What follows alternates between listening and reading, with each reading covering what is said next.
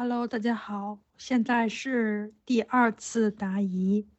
嗯，今天在回来的路上我还挺开心的，不过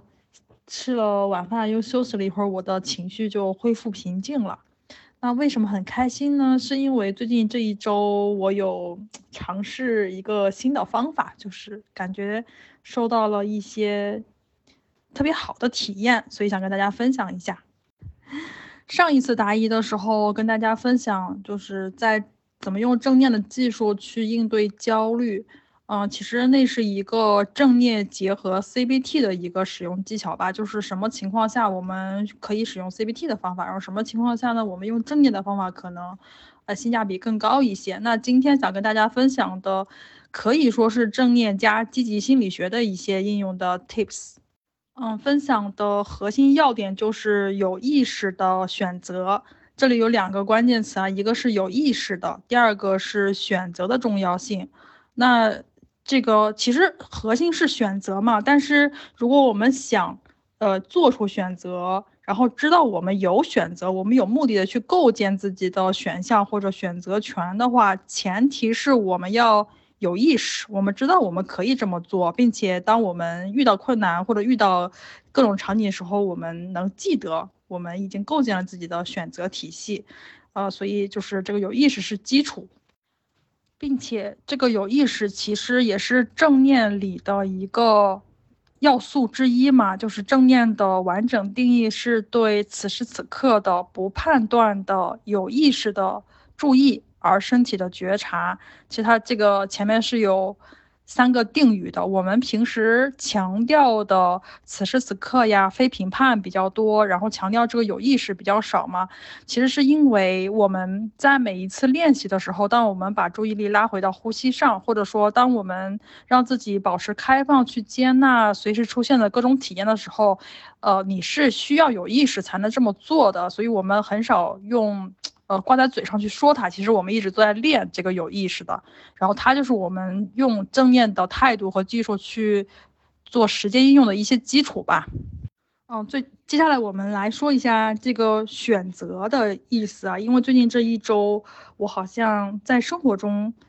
就比较有体会。选择第一个是之前我有分享过，我我会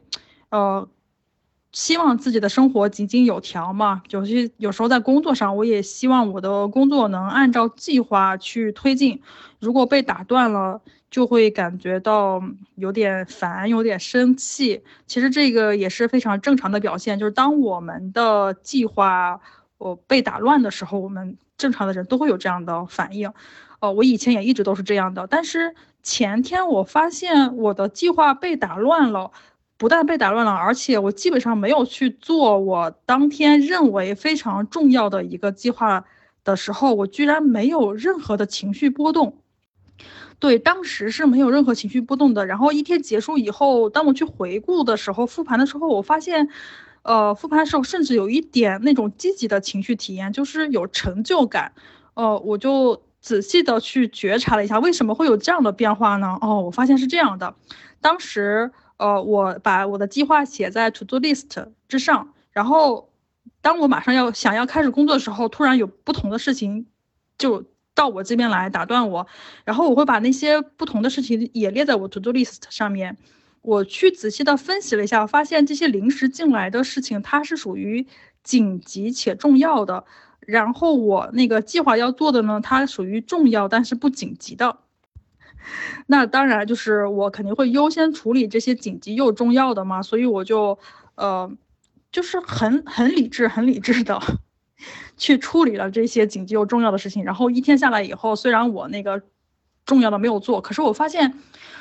就是是我选择的，是我先加工了一下，我分析了一下，然后我又有意识的去选择了那个。呃，紧急插进来的事情和之前的情况其实不一样。之前的情况是，如果我一旦设定了我今天要做什么，我会把那些所有进来的事情就默认为是干扰我的事项，不管它是它是紧急的还是重要的，我会呃可能会被迫的。我觉得我是被迫的去做那些事情，我觉得我是不得不的去顺从别人的呃这个安排去做。就是你这种被动的和主动选择的结果是非常不一样的。对，就通过这件事情我。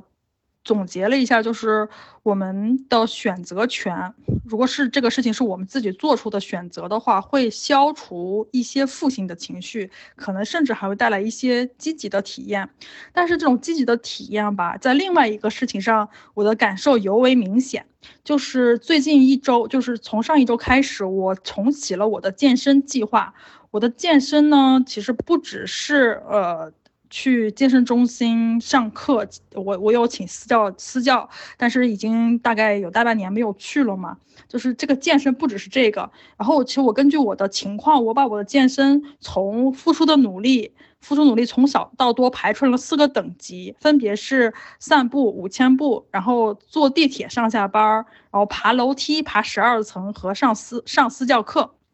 嗯，然后我就发现，嗯。其实每一天，我我会根据我自己的情况，我当天的心情呀，我当天的状态呀，我累不累呀，我开不开心呀，然后就是选择不同的难度。有的时候可能我就一天就特别累，我连工作都不想工作，那我就会趁摸鱼的时候下去溜达一下，然后就溜达五千步。这个时候我就可以，呃，在。每天打卡的健身打卡上面说，我我完成了今天的健身任务，只不过是我选择了这个五千步，但是我也完成了。然后接下来那一天呢，可能我就还挺开心的，就去上了私教课。诶，那我又完成了一个这个健身的打卡任务。每天我都会觉得自己做了事情，并且这个做的时候，这些选择，因为它有不同的难度梯度嘛，我选的时候。呃，完全不费力气，我可以根据我的情况轻松的做出愉快的选择。就我每次做选择的时候，本身就很轻松，然后做完，当我一天复盘打卡的时候，我又有成就感。所以我现在感觉就是这种选择又给我，嗯，又给我带来很多的积极情绪，嗯。所以就是，而且这个选择就是这个体系吧，就是这个体系也是我自己构建的。但是这种构建其实不是一蹴而就的，不是说我今天决定要重启健身计划了，我就突然有了这四个等级，而是其实我差不多也用了一周的时间。我先是心里面有一个意愿，有个美好的愿望，我想让自己呃。逐渐的恢复原来的那个状况，那我可能先从最简单的散步开始。后来我发现，其实坐电梯有的时候等很久，如果我爬楼梯的话，也可以顺便健个身啊。我发现，诶，爬楼梯好像也是可以作为健身的。然后有时候我觉得，呃，坐地铁要就是乘地铁吧，要站一个半小时，也许也是一个健身的计划，就是慢慢的去体验，我的这个体系就建立起来了。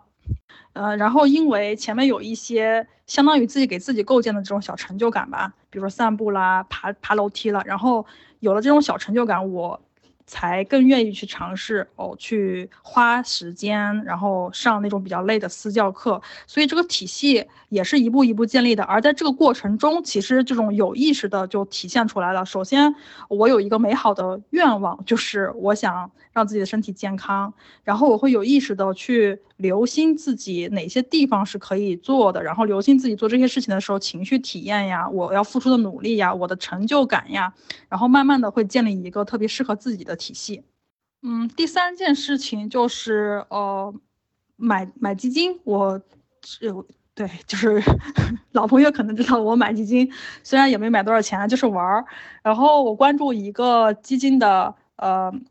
公众号，他每次写完今天的分分享之后，就他自己的策略之后，他会有一个小调查，那个小调查就是说，呃，他会调查他的那个读者今天要不要。呃，继续投入要不要加仓，就会有一些选项嘛。比如说，我想减仓，我想加仓，我想调仓。其实它还有一项就是我想不动。然后这个我想不动这个选项，嗯，就这两天让我感触也很深。呃，就是我每天都会读他的公众号嘛，就有我也参加他的投票。有时候我想加仓，有时候我想减仓。然后有时候其实你从表面上看我没有动，我没有投钱，其实我也没有赎回来。呃，但是并不是。并不代表我没有做什么，其实我做了，我只是做了我想不动，而不是我不想动。就这两种表达方式啊，就是我想不动和我不想动这种表达方式，就是体现出了前者，其实就是体现出了我的选择性。就我哪怕表面上看起来我没有任何的行动，我可能像一个悬像一个咸鱼一样，啊，那也是我的选择。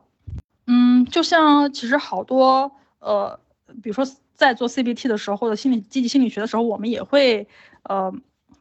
有一些小 tips，比如说我们去做出呃思维的改变或做出选择的时候，也会去呃用一些比较比较积极的词语来描述描述。就像我我在抑郁的时候，比如我想休息，我什么都不想做，我们可能平时就会说我什么都不想做，嗯，那在就是如果我们想用我们换一种积极的方法来表述的话，就是我想什么都不做。那你这种我想什么都不做和我什么都不想做比较起来，其实，呃，那种比较积极的方法，它也是强调了我们的选择权，我们我们的选择。呃，那这些选择，当你去回顾的时候，就可能会有一些。我我自己的感受就是会有一些积极的体验，会有一些积极的成就感。其实这种选择本身也是那个自我效能感的一部分。就是我们在开营的时候，景景手上也做过一些，就是做过这个问卷嘛，然后里面会有，呃，关于积极积极心理资源的这一部分呢，就是会有这种，嗯，自主感呀，然后成就感呀，然后效能感呀这些的，呃，嗯，测评。其实这些就是构成我们的一些。呃，积极的心理资源的非常重要的一部分，而这些选择权、这种效能感的培养是可以我们在日常生活中有意识的 做出选择来进行培养的。哦，我还想补充一句，就是我们在做行动的时候，比如说我们想建立一个新的习惯，就像我说，我想建立一个健身的新习惯，或者我们想嗯消除一个嗯旧的习惯，其实都可以用这种。有选择性的这种嗯体系来让这个行动更容易形成，呃，那建立新的习惯的时候，你可以让这个习惯有多种多样、多种多样的选择。你每天，呃，就是又新鲜，然后又可以根据自己的情况去调整，然后又感觉自己的习惯没有被打断。呃，那个消除消除旧的习惯的时候，其实你也可以，呃。